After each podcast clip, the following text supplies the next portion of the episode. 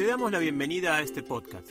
Somos Aldana y Martín y estás escuchando Voces en Transición. El podcast donde te compartimos historias de quienes ya están construyendo sus sueños en armonía con la naturaleza, para inspirarte con su voz, pero sobre todo para animarte a crear tu propia historia. Me pregunto, ¿la próxima voz será la tuya? Empecemos. Bienvenido nuestro querido amigo Franco al podcast de Permacultura Holística, al podcast de Voces en Transición. Como ya te hemos contado y como ya le hemos contado a todo el mundo, digamos, este es un podcast donde hablamos de historias, ¿sí? historias de cambio, historias de personas que han apostado a vivir una vida con sentido, ¿no? A vivir de alguna forma alternativa Sí, algunos han cambiado de hogar y han dejado la ciudad por un entorno más natural y otros han decidido no esperar a eso y hacer con lo que cada uno tiene, ¿no? la transición in situ. Exactamente. Así que bienvenido, Franco, a este espacio. muchas gracias, Martín, Aldana, gracias por invitarme. Y, en esa presentación, ¿no? Las invitan a, a, contar historias en transición, como que todos estamos, ¿no? En una presente transición. Eh, pero bueno, hacer una vida con propósito, ahí ya, ahí acotan la cantidad de gente. Pero muy, agradecido, muy, muy agradecido por, por dejarme expresarme en su podcast. Así que bueno, espero las preguntas. Buenísimo, Franco. Sí, nosotros consideramos que, que, estamos pasando también por una era particular, ¿no? Donde realmente cada vez más personas están buscando trabajar un poco más desde su interior, desde su propósito de vida, desde un montón de cosas, así que bueno, también es un impulso a que, a que se animen a, darle por adelante, para adelante, ¿no? Que si lo intuyen, ahí va. Y entonces para arrancar, Franco, te vamos a hacer una pregunta. Yo ahora, yo creo que vamos a hacer lo mismo que hicimos con Leo. sí, sí, sí, sí. La pregunta original es, ¿quién era Franco hace 10 años atrás? Pero Franco es tan joven que no queremos tampoco al kindergarten y que nos cuente con qué jugaba. Queremos saber más o menos, Franco, ¿quién era hace unos 5 años atrás, supongamos? Y hace unos 5 años, Franco tenía 19. 19 años. eh, Sí, sí, sí, encima casi recién cumplido. Y estaba, había empezado a estudiar eh, Tecnicatura en Química, Tecnicatura Superior en Química, en la Universidad General Sarmiento, acá cerquita de casa. Y, en ese momento como que, o sea, recién salidito del horno del, colegio, em, no tenía bien en claro qué quería hacer y la verdad que la química me resultaba algo sencillo y una profesora lo tiró como, bueno, es una carrera corta, es rápida salida laboral. Y nada, me mandé. Y sí, a esa edad, este, como que estaba ahí medio perdido, como, qué sé yo, imagino como la gran mayoría de los chicos de, esa edad que salen del colegio y que están, están en otra, ¿viste? No, quizás no, si no tenés una fuerte influencia, como que ni pensás en qué es lo que querés hacer o si tenés un propósito de vida Em, pero bueno, sí, a los 19 años estaba, estaba ahí. Si querés, te amplío un poco más. Pero... Dale, porque me gustaría saber, eh, porque seguramente más o menos para esa fecha eras bastante diferente a lo que sos hoy. Entonces, a lo mejor que, no sé, ¿cuál era como tu paradigma en general, ¿no? De, la época.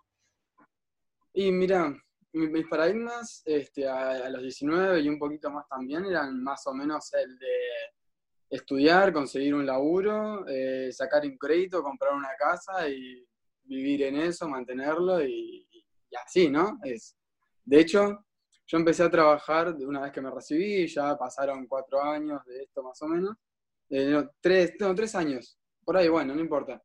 Em, yo entré el primer día al laboratorio y dije, bueno, ya está, tengo un, un trabajo asegurado, saco un crédito con mi novia y compramos una casa. Esa, el primer día de trabajo yo pensé en eso.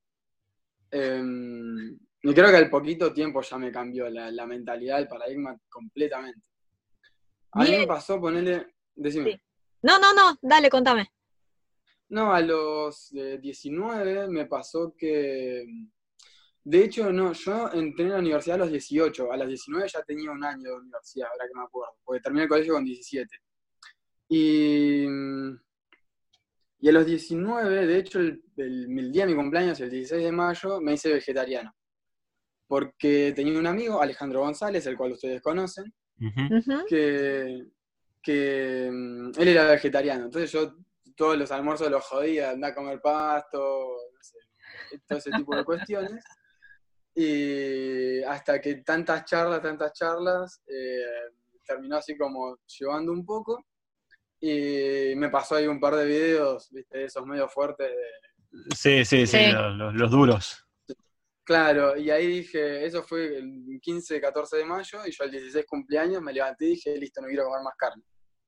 Eh, y ahí cambió un poco mi perspectiva también de, de- de la vida, de la alimentación.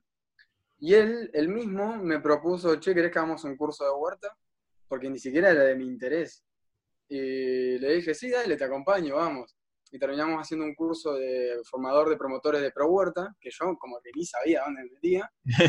Y a los 3, 4 meses terminó, fue un curso re intensivo y como requisito para aprobar el curso había que salir a dar talleres.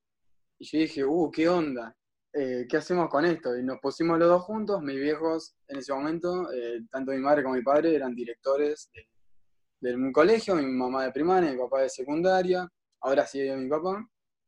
Em, entonces les dije y me, me dijeron, sí, sí, dale, organizamos algo y terminamos dando un taller de huerta con menos 10 de experiencia, porque lo único que teníamos era lo del curso, para 100 chicos de 12 años.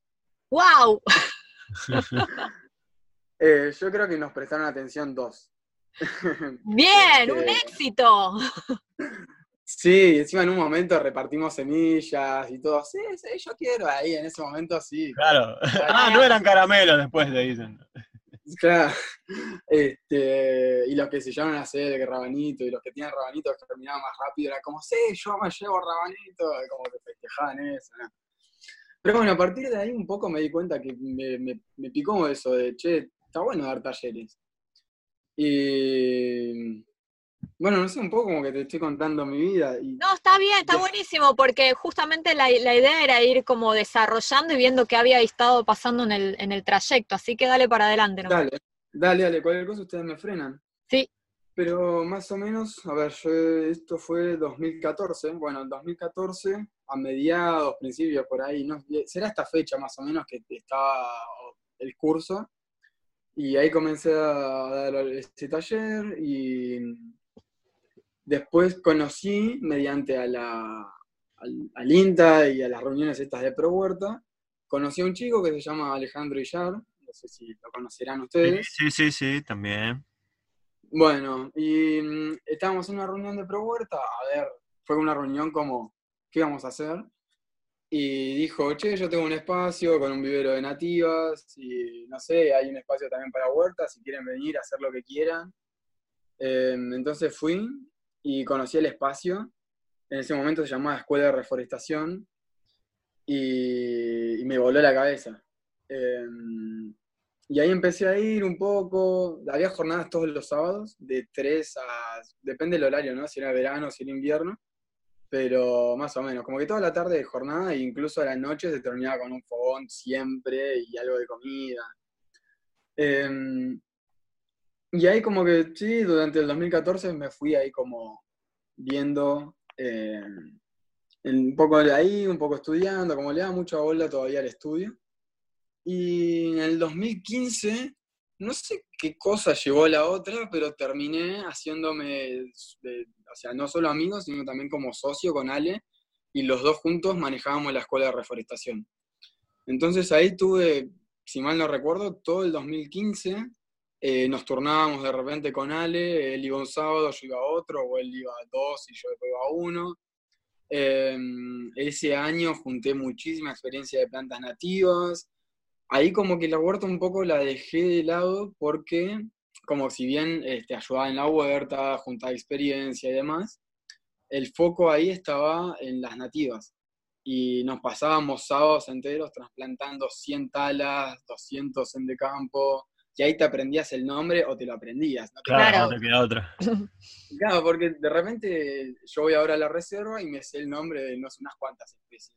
y la gente me pregunta, ¿y vos cómo haces? ¿Cómo, ¿Cómo hiciste para aprenderlo? Y la verdad que estuve 45 sábados haciendo el 25.000 trasplantes y te lo aprendes sí o sí.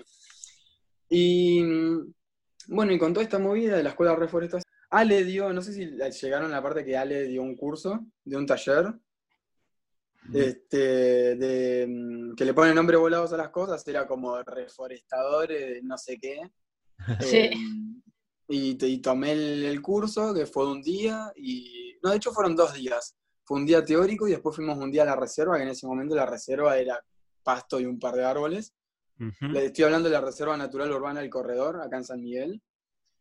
Em, y, después de un tiempito que junté un poco más de experiencia, él me propone como parte de esto de que estábamos los dos ahí como el core de, la escuela de reforestación, me dice si no quería dar yo un taller y como que lo dudé un poco, pero después eh, di un taller de nativas y después di otro y después di otro y, y, en distintos lugares y fue como, che, para esto me está gustando.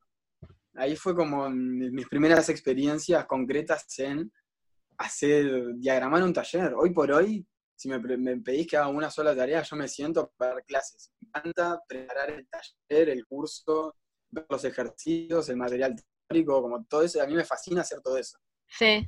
Eh, y, todo eso nace, o sea, yo lo pienso y nace desde que elegí estudiar química, medio como de, de casualidad. Conocí a Ale, después conocí al otro Ale. Eh, y hoy por hoy sé todo esto gracias a que de repente me mandé eso. Y como que en el momento no, ni lo pensé así. Eh, y volviendo para atrás es toda una cadena. Eh, y bueno, después seguí con esto de escuela y, un poco la huerta. De repente estaba, aprendí también en el camino a, hacer estanques, entonces empecé a hacer estanques también, empecé a, a dar talleres de estanques y como variadas. Y de repente me encuentro con que todavía no sé si estaba trabajando o estaba trabajando en algo súper tranquilo. Em, y me, dieron ganas como, che, mirá, yo sé varias cosas, podría empezar a trabajar por mi cuenta. En ese momento no, lo llamé a emprender, pero de hecho lo primero que hice fue agarrar, creé un blog que no salió nunca a la luz. En un día, una tarde, fue como algo sencillo. Y puse, bueno, ¿qué sé hacer? Sé hacer tareas de vivero. Bueno, puse tareas de vivero. Eh, no sé, sé, eh, sé dar talleres, puse talleres. Así como que fui poniendo ahí medio lo que sabía hacer, pero quedó ahí en una, en una tarde. Después, bueno, estuve trabajando un poco en la Municipalidad de San Miguel, así como que la vida te va llevando. Estuve, como no tenía un propósito, justamente, eh, vivís en el día a día, ¿viste? Es medio como que vas buscando a ver qué vas haciendo y no tenés un, horizonte, no tenés una misión. Y bueno, llegamos al punto en el que empiezo a trabajar, dejo la municipalidad, empiezo a trabajar en un laboratorio, estoy con esa mentalidad de comprarme una casa, bla, bla, bla.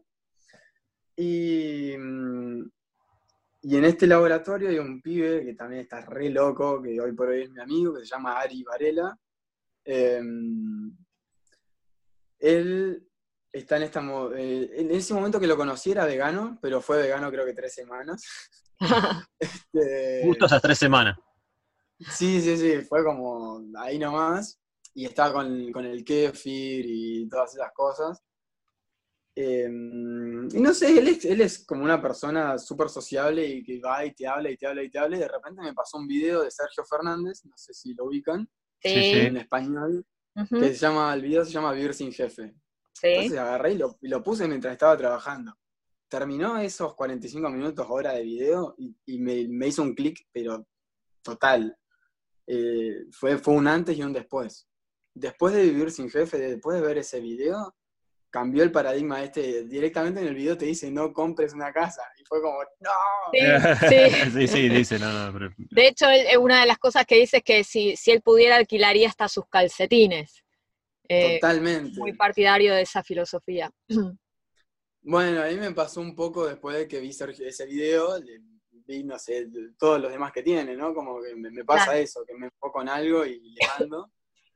y, y empecé un poco a evangelizar sobre esto, siendo que todavía no lo estaba viviendo, ¿viste? Como que le hablaba a todo el mundo, sí, no, tenés que alquilar todo, y, los pasivos y los activos. Y, y agarré y, dije, bueno, vamos a hacer un emprendimiento, ahora sí, en serio. Y ahí nació Iporá, que no sé si lo llegaron a sentir ustedes en algún momento. Sí, sí, sí. Me acuerdo de algunos talleres en AINI también.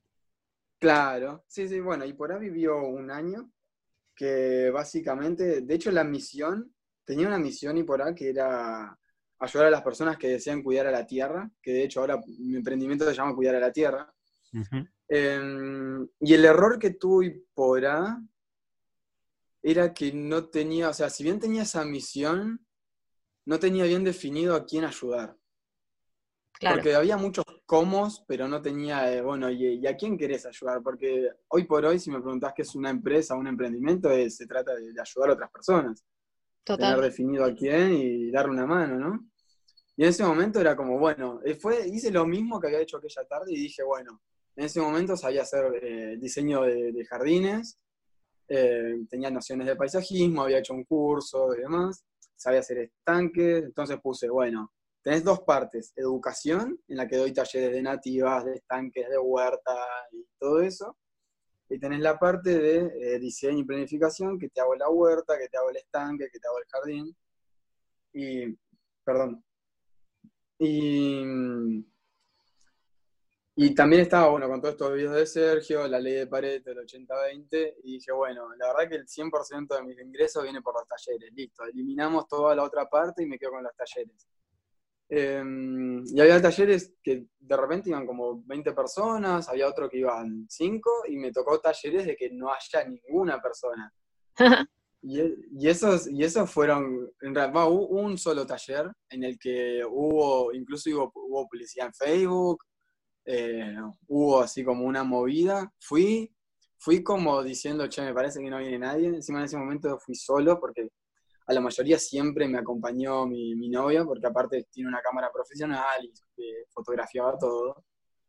Em, a todo esto, paréntesis, es como la persona, las personas que te acompañan en todo este camino son tan valiosas, familia, amigos, pareja, en su caso seguramente hijos, es porque es, es, un, es una transición que uno de repente la, la, toma, o por lo menos me pasa a mí, como algo personal, pero todo esto que lo, estás viviendo con las otras personas y, somos seres que nos relacionamos y que es algo hermoso y, y bueno, eso, paréntesis. Em, Totalmente, Franco.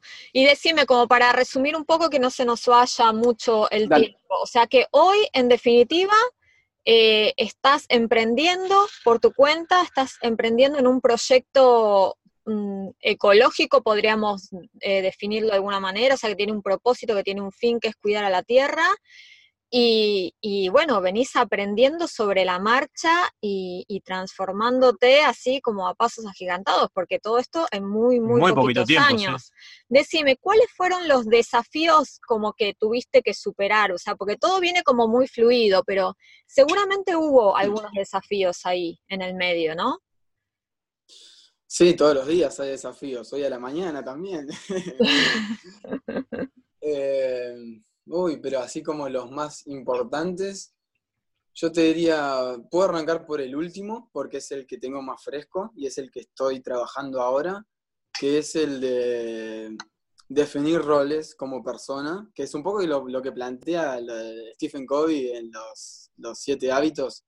Sí. Em, que como que a mí lo que me pasó durante estos años es que estuve consumiendo, consumiendo, consumiendo y me costaba darle forma y ahora, ahora siento que le estoy dando forma a todo esto que fui este, aprendiendo. Y si me preguntás hoy, tengo roles definidos en el que emprender o ser hijo o parte de una familia o ser novio em, están equilibrados. Y antes lo que me pasaba era que era emprender, emprender, emprender, emprender, emprender y, ponía siempre, siempre en la balanza, ganaba eso.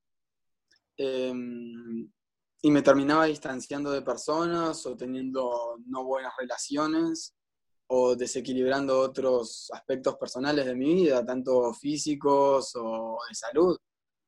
Em, y ese fue un, gran desafío, el darme cuenta que está bien, Franco, genial, vos querés eh, vivir por trabajar por cuenta propia, querés em, ser tu propio jefe, que tener todo el tiempo disponible. Y bueno, ¿y para qué querés el tiempo disponible? Y la verdad que lo quiero para, si me pinto una mañana, ir a tomar mates con mi vieja. Y bueno, arranca a hacerlo, ¿no? Es como, este, me empezó, me pasó eso, me pasó eso. Este, este fue el último, digamos, el más fresco que tengo de, empezar a poner en orden el resto de los roles de, mi vida.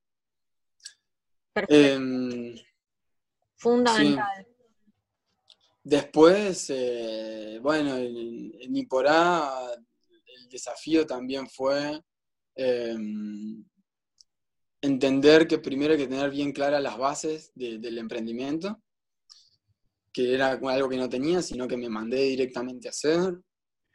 Em, todo esto que estoy trabajando ahora lo estoy trabajando con la gente de Super Hábitos. Eh, si quieren escuchar los podcasts de Super Hábitos, son infinitamente recomendables. Andan por los 200 y pico y yo creo que he escuchado unos 150. Em, así que sí, sí, sí. Súper inspiradores y me, están ayudando con todo esto. Em, Después otro desafío que, también está bastante fresco es entender que Instagram es un medio de comunicación y no es el emprendimiento. Porque de repente me pasó que le estaba dando mucha bolilla o tratar de llegar a los 10.000 seguidores, ¿viste? Porque si te habilita el, lo de ponerle el swipe up, el link a las historias, y, y, como que te da más herramientas y te da una expertise, por así decirlo. Em, y de repente de vuelta, ¿no? Ahora teniendo un para qué, es como, bueno, ¿y para qué querés eso? Y para llegar hasta allá. Bueno, ¿y qué otra forma hay? Em, bueno, esto, entender que, lo que hago es el servicio y no lo que hago en Instagram. Eh, empezar a equilibrar las energías de, tiempo, de dinero. Es como, vieron que en finanzas uno generalmente o por regla tiene destinado el 50% del tiempo a vivir, el 10% a esto, el 10% a aquello. Em, hay un concepto que es el de, que algunas personas lo trabajan como abundancia de tiempo, que lo que te dice es, bueno, tenés un tiempo limitado, durante cierta cantidad de horas vas a dormir, y después, bueno, agarrar el resto y el 50% dedicarlo al trabajo, el 50% este, a inversión, tiempo de inversión, que lo puedes invertir en, en en tu emprendimiento, en lo que sea, o en tu empresa, o tiempo de gusto, como para mirar una peli y demás. Y me acabo de perder en lo que te estaba contando. Em, no, estabas hablando del tiempo de inversión. ¿Y antes que eso? Eh, estabas hablando, o sea, estabas encarando uno de los desafíos y, no sé por qué te Ah, sí, sí, sí, sí, sí, sí, No, yo le dedicaba el, como el 80% de mi tiempo a Instagram. Ah, ahí va. Ah, y, de repente estaba brindando un servicio y le daba prioridad a subir una historia, una foto a Instagram, a mandar un mensaje a la persona y decirle, che, ¿cómo estás con tu huerta? Claro. Eh, y eso, y ese, ese también fue un cambio. Bien. Che, y Franco, em, en este caso, la pregunta que viene, en los anteriores podcasts, nosotros hemos influido como muchísimo más en el camino de otras personas, ¿no? Pero bueno, en tu caso es como todo muy incipiente, ¿no? Como muy reciente, pero así todo como que siempre de alguna manera estuviste ahí más o menos cerca de nuestra órbita y mucho más cuando te acercaste eh, a Espacio Aini, siendo para nosotros Espacio Aini un, hijo, digamos, de nuestro fruto, de nuestro trabajo de diseño y, el tiempo que estuvimos ahí facilitando. Es como que de alguna manera, eh, al acercarte ahí, es como que te sentimos como muy, muy cercanos, ¿no? O sea, como que de alguna manera continuaste nuestra, sin saberlo, pero con, una presencia importante en ese espacio, ¿no? Y, la pregunta es, ¿cómo influyó nuestro trabajo eh, en tu persona? Bien, em, yo los conocí a ustedes de vuelta por el primer Ale, por Ale González. a ver, cuando hicimos el curso de huerta, Él, él arrancó de- en este sentido. Hicimos el curso de Huerta y estaba Gus Franco en el curso. Él es como parte de Pro Huerta, o como que le, le pidieron, che, querés venir a darnos una mano, a hablar, y de repente Gus estaba en todos los encuentros. y, y- y empezó a hablar de permacultura. Y era como, ¿qué? ¿Y ¿Qué es eso? Y le empecé a explicar y demás, y yo como que mucha bolilla no le di, pero Ale agarró y se leyó el- el- este libro de permacultura, el de tapa verde, creo que de Holmgren. Sí. Eh, y a él como que le re llegó. Y, y él de hecho fue a un taller que dieron ustedes presencial ahí, ¿no? En Aini. Creo que sí, en uno de fin de semana creo que estuvo, sí. Sí, sí, sí, que sí, recuerdo que él fue y le re gustó y me hablaba de eso. Y, y después terminó haciendo un curso cuando ustedes ya estaban en Sierra, ¿no? Ajá. Sí. Bueno, hizo un curso y, y en un día hablaban, no me acuerdo si de huerta eh, o de semillas, no me acuerdo bien. Y el día que hablaban de los bosques, del bosque comestible. Ujú. Y fui, al, fui y ahí, esa fue mi primer llegada puntual, eh, estando ahí con él, escuchándolos. Y después, para mí, la serie web de, o la serie de YouTube de, de Zen de la Colina, esta transición, me lo vi casi al día, digamos, a medida que los iban subiendo, iba mirando los videos. Eh, y eso, eso influyó en mí en el sentido en el que o sea, toda la, la valentía, porque hay mucha gente que habla de permacultura, piensa, dice, pero quizás no hace tanto, o que dice, sí, me voy a ir, y, y están ahí como bollando, y de repente ustedes agarraron y, y, o planificaron bien y se tomaron el palo.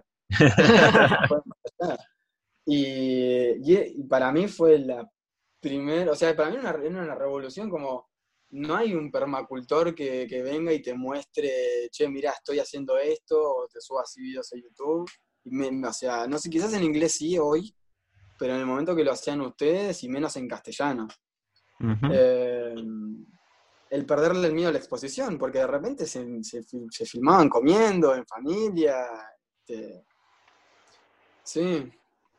Y, y bueno, para mí también Ahora que me lo haces pensar y que caigo en cuenta, digo, wow, Creo que si lo hubiésemos pensado la- un poco la- más la- de entrada, lo Y hubiésemos la, hecho. la comida del chino, sí, una realidad, ¿no? O sea, un momento. Esa fue una fotografía muy importante de nuestro, De nuestro... de, de nuestro pasar, sí. Sí, yo creo que lo que más me llegó de eso fue qué loco que estén haciendo la transición, eh, todo lo que están viviendo. Y, y bueno, esa valentía de filmarse en, en la intimidad, que, que de hecho gusta un montón, ¿no? A la persona que mira le encanta, es re chismosa, ¿viste? Mirar qué- qué hacen, qué hacen. Y eso nos pasa a todos, ¿no? O sea, no importa lo, lo- lo- qué sé yo, quizás haya alguno que sea bastante zen y que no piense en esas cosas, pero te interesa, te interesa mirar esas cosas. Y, y después tomé un curso eh, con Martín de representación gráfica. ¿Era Ujú. así? ¿Se Sí, llamaba sí, así? sí, sí, sí, de representación gráfica, sí, sí. Bueno, y ese curso eh, me sirvió para, para un, o sea, me- realmente me sirvió para un laburo que hice de, estanque. Eh, y después fui aplicando alguna que otra cosita. Ah, no, mentira, lo ayudé. Ari, este amigo que, que les contaba en un momento, él se va, se, se está haciendo una casa de barro en Sierra la Ventana, por ahí.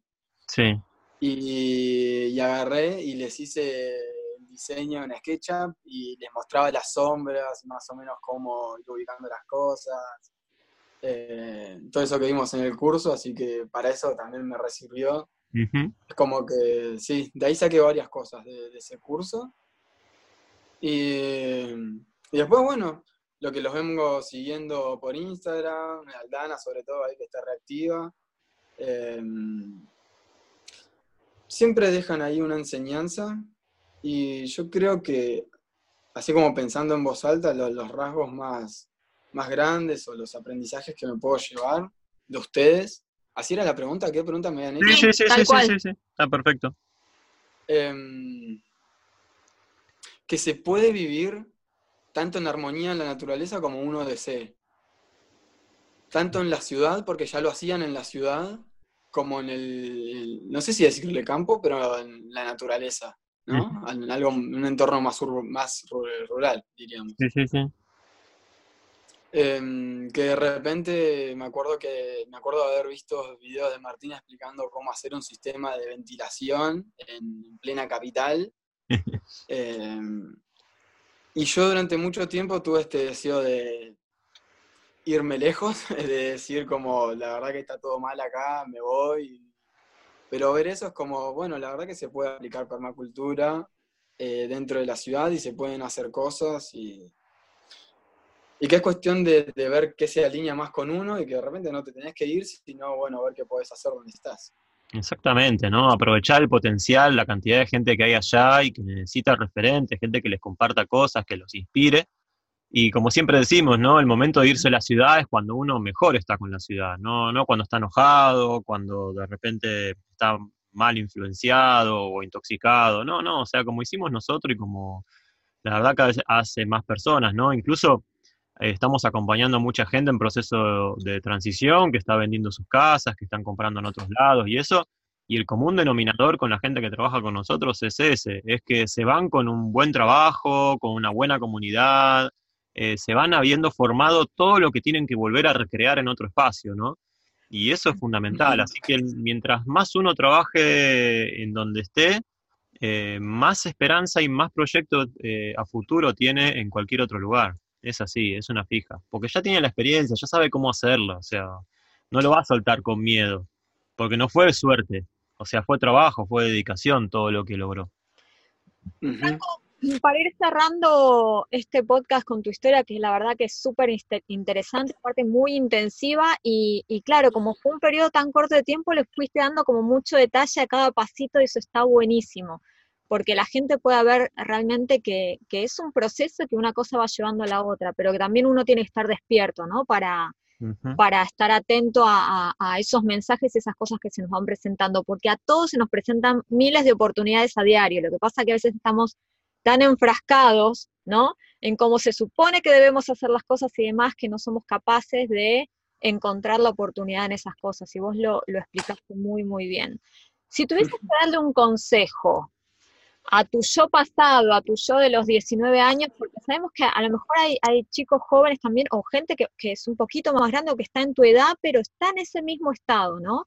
Como con un trabajo, como con una cosa y, algo que siente que a lo mejor no cierra del todo.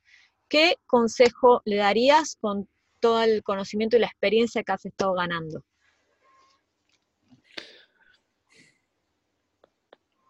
Mm, es complicado. Este, le he hecho esa pregunta a otras personas, pero no me la he hecho a mí mismo. Al de los 19 años.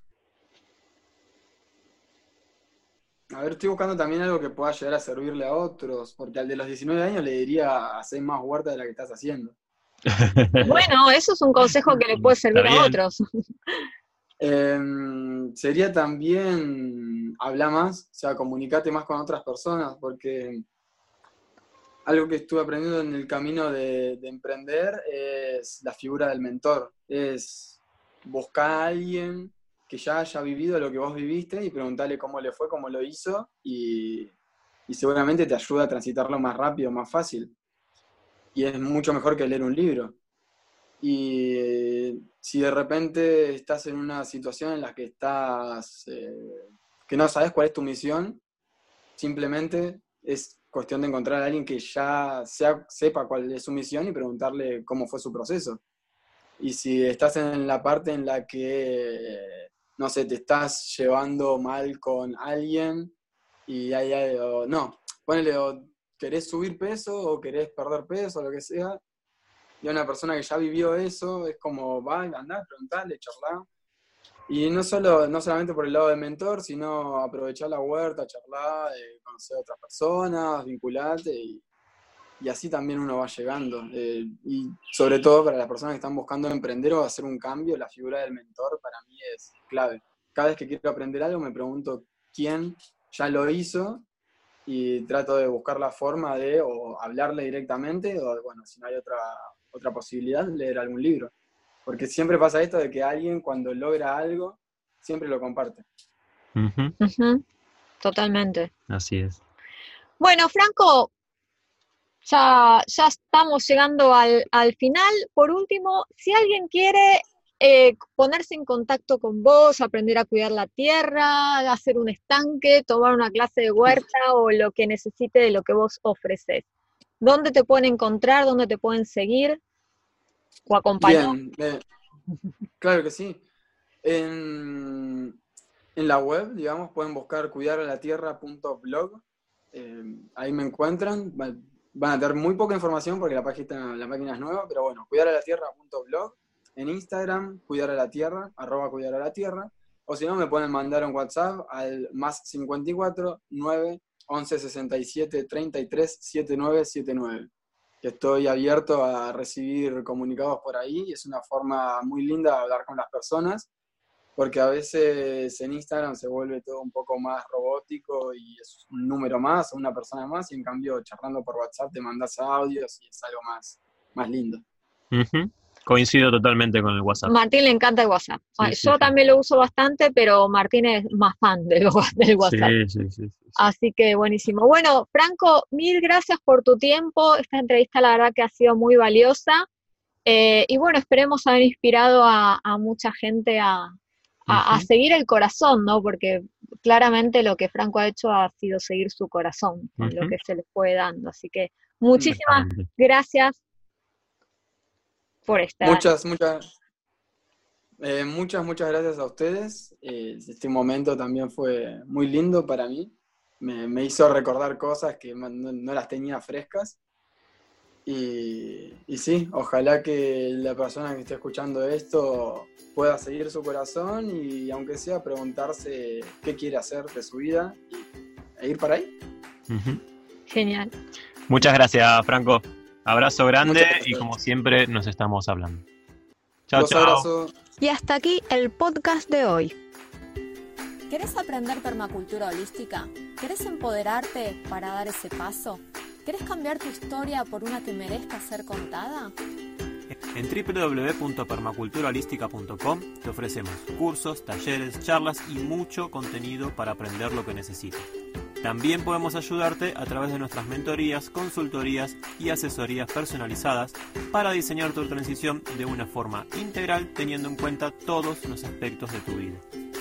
Como siempre decimos, la transformación real y permanente en el tiempo es de adentro hacia afuera.